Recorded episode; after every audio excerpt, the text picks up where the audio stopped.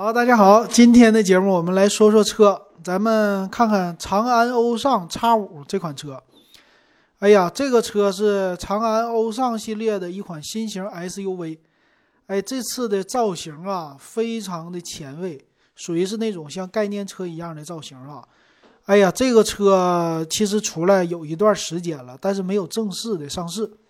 上市呢，说是十一月二十四号，嗯，马上就要上市。哎，说错了啊，十一月二十九号。我们来先看这个车的外观吧。这车外观是最引人注目的了。哎呀，它的外形呢，第一眼让我们看起来好像是玛莎拉蒂，玛莎拉蒂那个一个大的三叉戟的样子。呃，大家可能记得啊，玛莎拉蒂的话特色就是竖着的这个进气格栅这些条，它就是这样的。而且前置一个大嘴，这个嘴呢是保瓶口的嘴。很多 SUV 车型、轿车车型啊，这最早开启的都是奥迪，对吧？他们家就这样的啊。然后两边的那个灯，灯的话呢，它是吸取了呃最近非常流行的宝骏五幺零那样的样子，很多家呃都是这种的，就是眯眯眼的一个小灯，然后底下在进气的两边像雾灯的位置哈。有一个大嘴，这么来造型的，前面可以说是不规则的一款这样的造型，我觉得啊整体的层次感特别的清晰，呃，让你从车身呃前面这里啊，这个大嘴代表了很多运动的感觉，哎，很现代，很运动，再加上比较时尚的概念，啊，像概念车一样的这样的感觉就出来了，所以做的非常的好看。嗯，这也是颜值最高的一个部分，让很多人一看这个车呀，起售价六万九千九，好像是不会那么便宜。其实它最高售价才十万出个头，哎，这一看这车怎么也得值个十多万哈。而且呢，长安欧尚的标也是和之前不一样，他们家不是长安那种标哈，欧尚的话呢是三个横啊，有还有右上角一个小横。哎，制造出来的一种感觉呢，好像是从来没见过这种标，这是一个呃欧系车那样的感觉。这个其实在长安家之前呢，CS 七五 Plus 上就有类似的这种设计。CS 七五 Plus 的卖的还是挺不错的，很多人第一眼看起来哇，这车好前卫呀，好漂亮啊，就这样的感觉。但是时间长看了，可能会有觉得有一点哎另类，就是。不是像那种大众啊或者德国车那样看起来就是百看不厌，看时间长了就觉得总是觉得，哎，这嘴是不是有点变形了啊？有点多余的那种变形。那这个车也是这样的，它呢，我给定义呢就是一款外星人，就是外星人呢那个脸呢，常常说这个鼻子把鼻孔给去掉了，没有鼻孔了啊，一个大鼻子这样的感觉，平的。哎，这车第一眼其实就是这样感觉，感觉呢，我就是拿一个拳头啊打他的脸，噗，把鼻子给打进去了，而且鼻子还平了，两个鼻孔，哎，就是这样的第一眼的感觉。所以说呢，你要是看时间长了，这玩意儿它就不经看了。哎，这是给老金第一眼的那种的印象啊。啊，当然了，第一眼我觉得还是看起来非常的好看的，是吧？除了感觉像外星人之外。然后再说这车的侧面吧，侧面方面呢就挺好看的了啊。侧面的话就是棱角整个的线条非常的清晰。那这个车型呢，它应该不是特别的长，毕竟价位在那儿呢哈。车头显得比较的呃长，车头，然后尾部呢还有一点点的翘起，然后整个车身的腰线呢是一个横直的一条腰线。整个你那个扶手啊，就咱们说拉开车门是在腰线以下的，有一种的类似的运动的那种感觉啊。然后车身两条大线，啊，属于是在你的开门的位置，就是脚蹬门之前的底下的位置啊，有一条向上的一个曲线啊，这腰线。然后在你的扶手开门的上边。从车头一直贯穿到车尾，有一个立体的腰线，所以整体看起来很好看。那它采用的并不是悬浮式的这种车顶，车顶呢有一个很漂亮的从上哎到 B 柱的时候，就从你的挡风玻璃哎上来到 B 柱的时候鼓起来，到后边呢往下稍微下压一点的这样的造型。而且高配版呢，轮胎的尺寸特别大，所以一眼看出来，哇，这个车造型侧面非常的有立体感，而且非常的概念啊，这种的感觉。那车的背面呢，就算是比较的普通了，但是也不是特别的普通啊。为什么这么说啊？我第一眼呢，看起来的感觉也是非常的，呃，算是时尚吧。嗯，毕竟跟它这个欧尚的名儿还是挺搭的。那时尚体现在哪里呢？这个尾灯啊，让我看起来有一点像雷克萨斯，雷克萨斯的那个叫什么 S 系列呀？啊，你可以看看这个尾灯，它是扁扁的。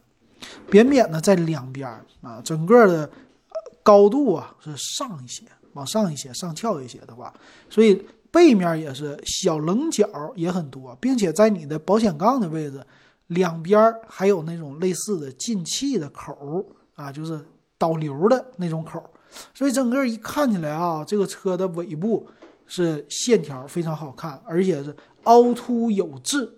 哎，这种呢和之前哈佛的那个设计是完全不同。哈佛设计感觉后边是一个大鼓包，嗯，这样的，而且呢，底下它有一个双排的，就是出口，就是咱们说的，哎，那个排气口，哎，两个排气口，你别管真假哈，做出来就是给你非常好看的一个感觉哈。这个尾标呢，也是欧尚的尾标，写着左下角长安欧尚，右边叉五三百 T。这叉五呢，让人想起宝马，但这个车的价位完全跟宝马这个没关系，哈哈，呃，价位在这儿呢。再来看车里边哈，里边的中控台的位置啊，真让我想起了宝马啊，有这种的感觉了。它是一块连屏啊，就前面我们这里的仪表盘和旁边右边的中控，它们是一个大连屏，但是那种。廉价感吧，还是多一些的。因为这个屏幕呢，它虽然说做的尺寸非常的大，而且也很好，有一个呃连屏，然后侧面梯形的一个小效果。但是呢，屏幕它是一个方块的，就长方形，但右边呢空出来一大片黑色的，那这一感觉就是好像是个廉价的玩具那样的感觉哈。然后底下呢是也是宝瓶口的。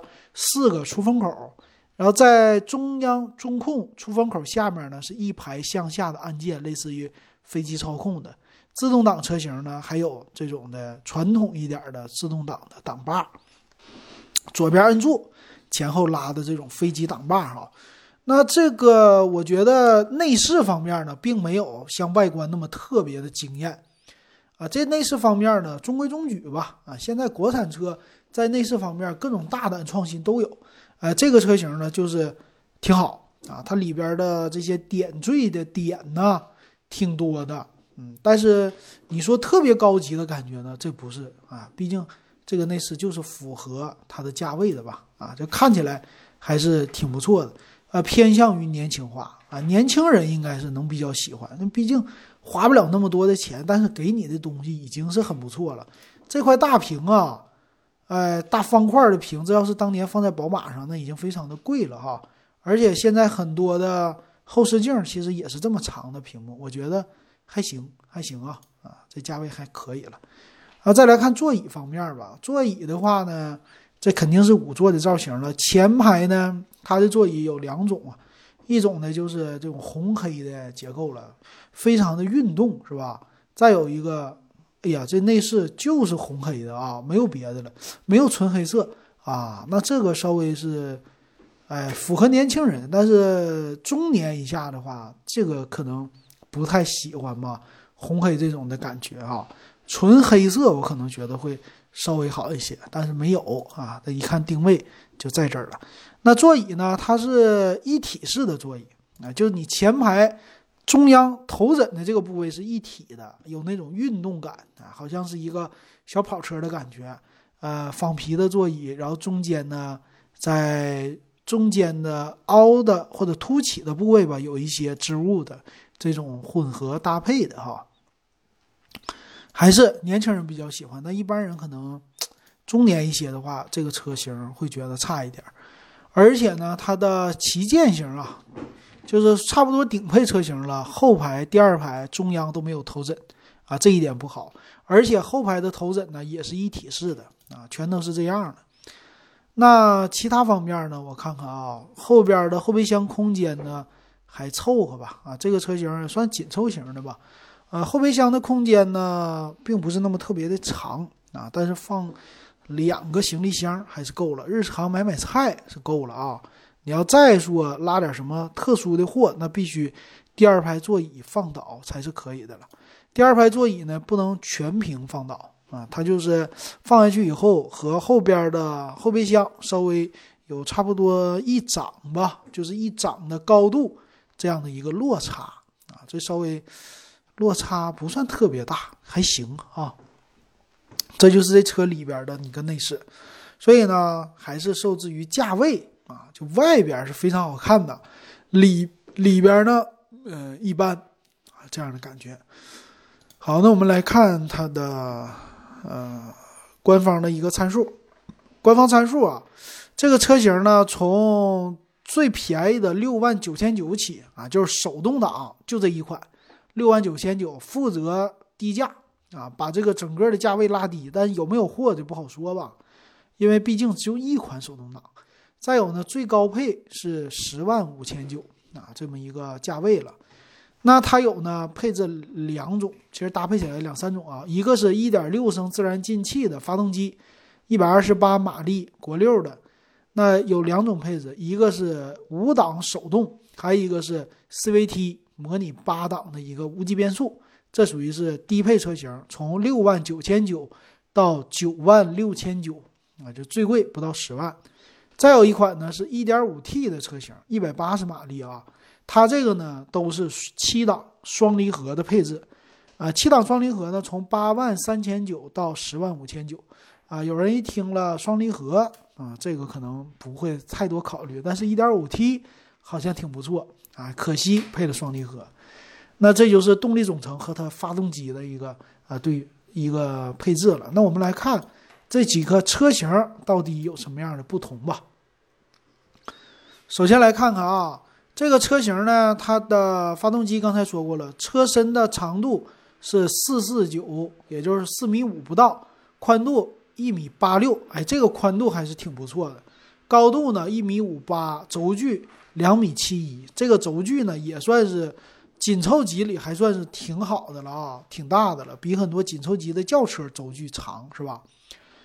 那再有呢，它是五门的结构，油箱容积是五十三升。啊，不是特别多啊，整备质量也不算特别沉，啊，手动挡和 CVT 的是1.25吨和1.29吨，呃，你 DCT 也就是七档双离合的是一点三五吨，稍微重了一点儿。其实这个和很多国产轿车，包括他们家的轿车比起来，也是重量差不多的，没有特别的重。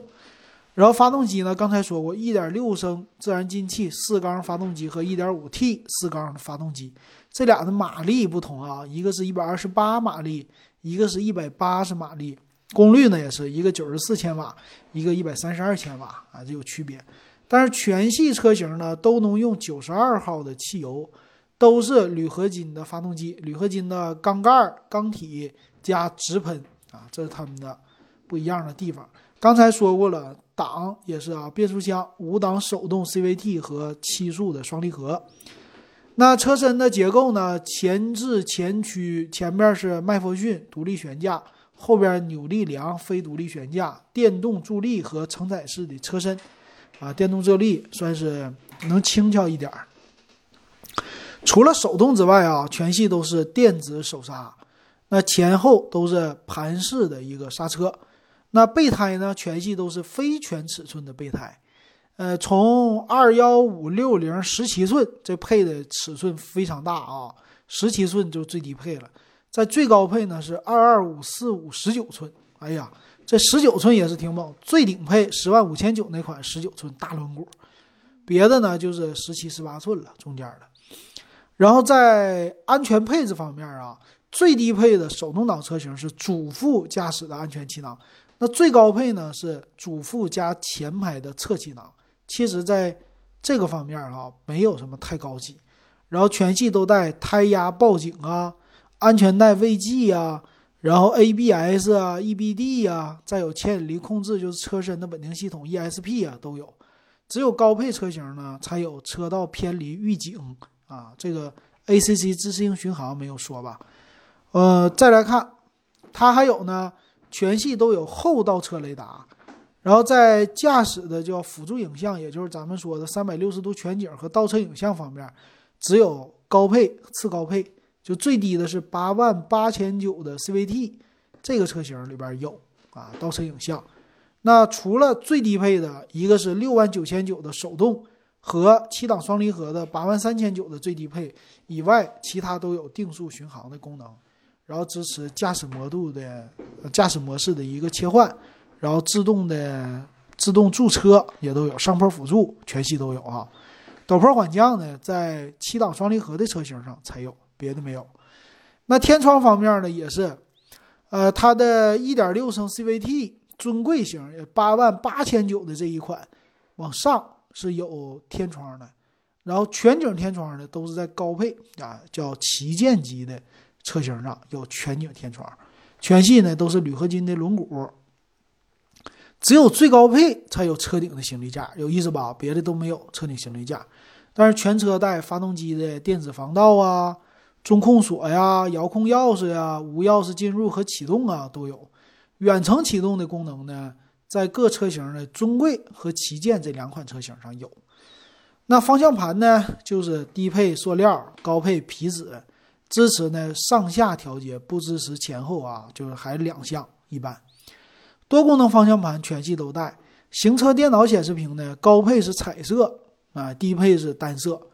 屏幕呢都是三点五寸的一个，高配的七寸的，七寸的就彩色的属于。模拟的仪表了，对不对？那座椅方面呢？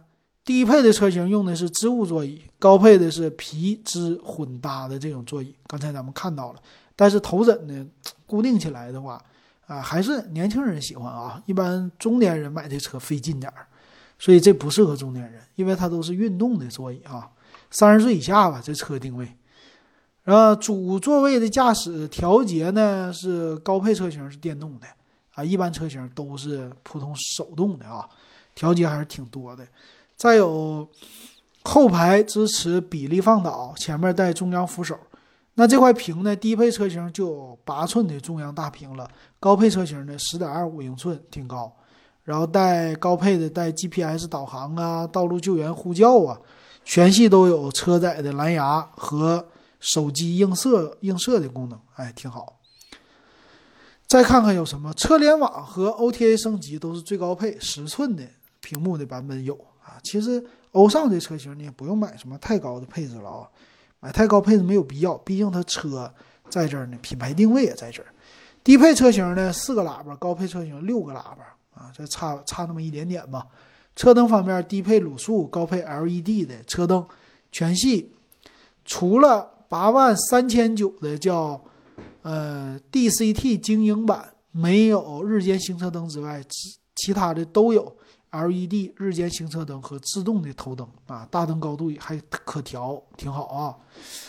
然后车呢，我看车玻璃一键升降呢是低配车型没有，其他呢高配车型前排都有啊，不是四门的，带车窗防夹手高配。再有什么呀？我看看车内化妆镜不说了吧。那最低配都是手动空调，高配自动空调带 PM 二点五的过滤，啊，这就是这车的一个参数了。这个车型呢，我们看呢，它是长安欧尚品牌，欧尚这个品牌主打的应该都是比较便宜的一个车型，咱不能说低端吧。这个品牌呢也是独立出来的，他们家之前就是和五菱 PK 的一个品牌。啊，就是五菱的宝骏系列吧，差不多能这么理解，还不错吧，也就是这样的了。所以价位呢不会特别的高，冲到十万已经是很高了。但我估计啊，大家买的话，应该是买一点六的就够了，不要买一点五 T 的。一点五 T 七档双离合，稳定性一般是吧？然后一点六的买哪个呢？基本上你买 CVT 尊贵型就完全够了，什么大天窗啊。呃，其他的乱七八糟的配置已经很全了，八万八千九全下来的话，十万之内是可以搞定的啊。十万这不优惠的情况下是十万七千五，这是贷款的。如果你是全款买的话，应该就是十万啊就能下来，而且这个车肯定要有优惠的嘛，刚出来没优惠。呃，欧尚品牌度还是不如长安的主系列的车型，是吧？那这个车型的竞争对手是谁呢？竞争对手应该还是跟哈弗 H 六相关的这些车型，但我估计，啊，它也就竞争一下哈弗的 M 六吧。哎，特色就是前面特别的好看，啊，里边呢，我觉得按我这个年龄三十多岁的话，我不会喜欢这样的里边，但年轻人还行，毕竟它这个车还便宜，哎，年轻人本来预算就不是特别的高，作为第一台车吧，啊，只要是它的稳定性还 OK 的话，长安的品牌还是不错的。行，这就是今天啊给大家说的长安欧尚 X 五，感谢大家的收听。如果喜欢我节目，可以加我微信 w e b 幺五三。还有十块钱入咱们电子数码点评的群。